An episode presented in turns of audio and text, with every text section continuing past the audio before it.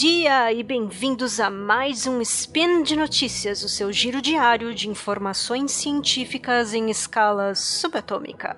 Meu nome é Dani Madri e hoje, dia 3 Nixian do calendário Decatrian e dia 6, 6 de dezembro do calendário gregoriano, falaremos de astrobiologia e sci-fi com muita, muita ciência. Astrobiologia a verdade está lá fora? Pode até estar, mas enquanto eu puder reproduzir no lab, tamo junto. Speed Notícias.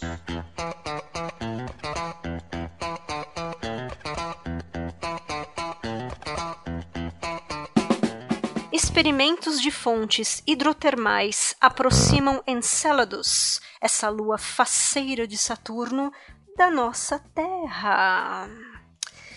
Antes de mais nada, ouvintões, aqui vai uma breve definição desta área.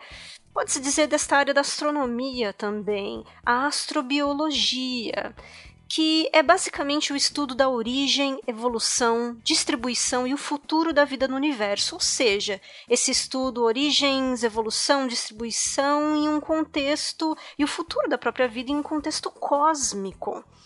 Um, e diretamente da revista Astrobiology e do programa de astrobiologia da NASA, experiências de laboratório na Terra agora podem simular as condições em que a vida poderia surgir em Enceladus, uma das luas de Saturno, bem como em outros mundos alienígenas gelados, de acordo com uma nova pesquisa publicada na edição de setembro de 2017 da revista Astrobiology. Uma vez que há vida praticamente onde quer que haja água na Terra, os pesquisadores procuram vida alienígena. Geralmente, esses se concentram em planetas nas zonas habitáveis das estrelas, que são as regiões ao redor das estrelas, onde é quente o suficiente para que os mundos possuam água nas suas superfícies, em especial a questão da água em estado líquido.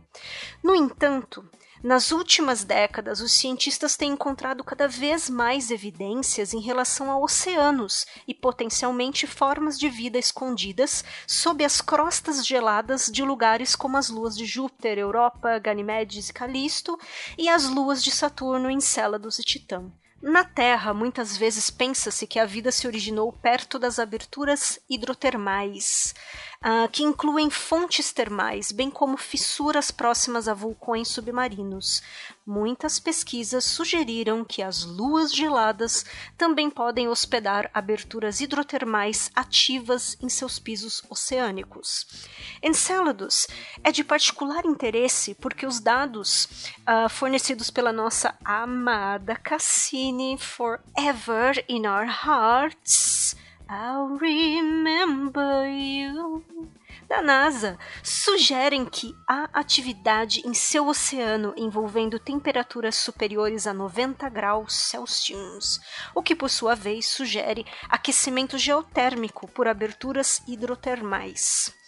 Atualmente, muitos grupos de cientistas simulam experimentalmente a química probiótica, as reações químicas que podem levar à vida em todos os tipos de ambientes potenciais, incluindo aberturas hidrotermais encontradas na Terra primitiva e em outros mundos como Enceladus. O início da Terra, quando a vida começou, era ah, um planeta tão diferente do que conhecemos hoje e as amostras de rocha da época são escassas ou inexistentes. Uh, diz o autor principal do estudo, uh, deste estudo aqui, Laurie Barge, um astrobiologista do Laboratório de Propulsão a Jato da NASA em Pasadena, Califórnia nós podemos aprender muito sobre o último ancestral comum da vida ao estudar a vida moderna, mas para entender como o caminho da geoquímica para a bioquímica originalmente funcionou, não temos escolha senão simular o início da Terra no laboratório. Dado que os pesquisadores estão simulando experimentalmente a química prebiótica da Terra, Por que não Encélados ou os outros mundos oceânicos? diz Barge. É ótimo que no laboratório possamos realizar experimentos que sejam pequenos microambientes de lugares que seriam extremamente difíceis, se não impossíveis, de visitar ou provar, como o oceano da Terra adiantado 4 bilhões de anos atrás, ou uh, minerais que possam estar se formando hoje no fundo do mar de Encélados. Uh, quanto às reações químicas, em um de seus experimentos, Laurie Barge criou uma chaminé hidrotérmica de sulfeto de ferro uh, que precipitou em simulação de laboratório de um tipo de um respirador, uma fonte hidrotérmica em um mundo oceânico, como Encélados. Uh, uma imagem do experimento estará disponível na postagem deste spin. Muito interessante um conjunto de atividades que podem ter lugar nos sistemas de ventilação hidrotermal dos mundos gelados, alguns dos quais cientistas estão simulando, são reações entre água e rocha. Por exemplo, uh, no processo de serpentinização, a água hidrotermal reage com a olivina mineral na crosta oceânica. A serpentinização introduz substâncias químicas na água, que, quando reagem com a água do mar, podem formar estruturas de chaminé que, na Terra, poderiam ter concentrado materiais orgânicos juntos para que a vida pudesse se desenvolver. Gente, não é para que a vida pudesse surgir, tá? As coisas simplesmente não surgem, tá? A vida pudesse se desenvolver, esse processo para simular as reações químicas que podem ocorrer entre água e rocha em mundos como Europa e Encélados, diferentes grupos de pesquisadores utilizam os chamados reatores hidrotermais.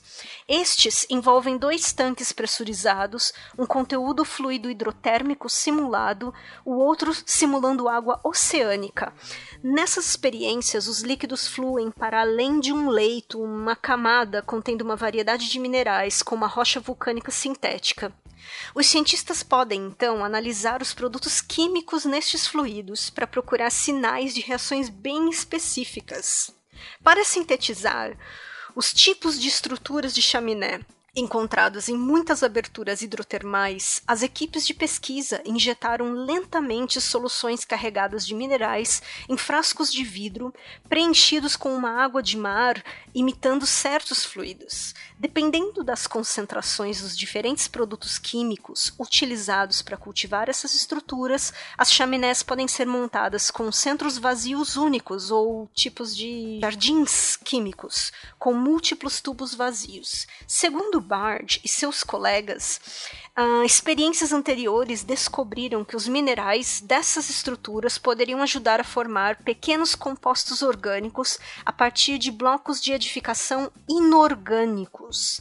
As pressões, temperaturas e composições dos fluidos e rochas em todas essas experiências podem ser facilmente adaptadas para combinar os tipos de condições encontradas no fundo do oceano de Encélados. E é aí que a gente finalmente entende essa aproximação entre as condições da Terra primitiva e as condições uh, de que se tem dados uh, eviden evidenciais, enfim, dessa lua de Saturno em Célados. Ainda há muita incerteza sobre as especificidades do ambiente em que a vida começou, diz Barge. Então, nós pensamos que a melhor estratégia para prosseguir com essas questões, em forma de experimentos no laboratório, seria projetar experimentos que sejam modulares, o que significa que você pode substituir diferentes ingredientes e peças, partes, para testar os efeitos das coisas individualmente. Em suma, os pesquisadores podem usar essas experiências para explorar diferentes ideias sobre como a química em oceanos alienígenas, oceanos em outros mundos, pode funcionar. É emocionante que tantos grupos diferentes estejam trabalhando em pedaços desse problema. E, segundo Bard, ele espera muito que eventualmente possamos simular com precisão quais reações prebióticas podem ter ocorrido no início da Terra ou em outros mundos oceânicos. Bard e sua colega Lauren White foram apoiadas pela NASA Astrobiology Institute, NAI do NASA Astrobiology Program. Precisamos falar de sci-fi sempre. Notícia 2.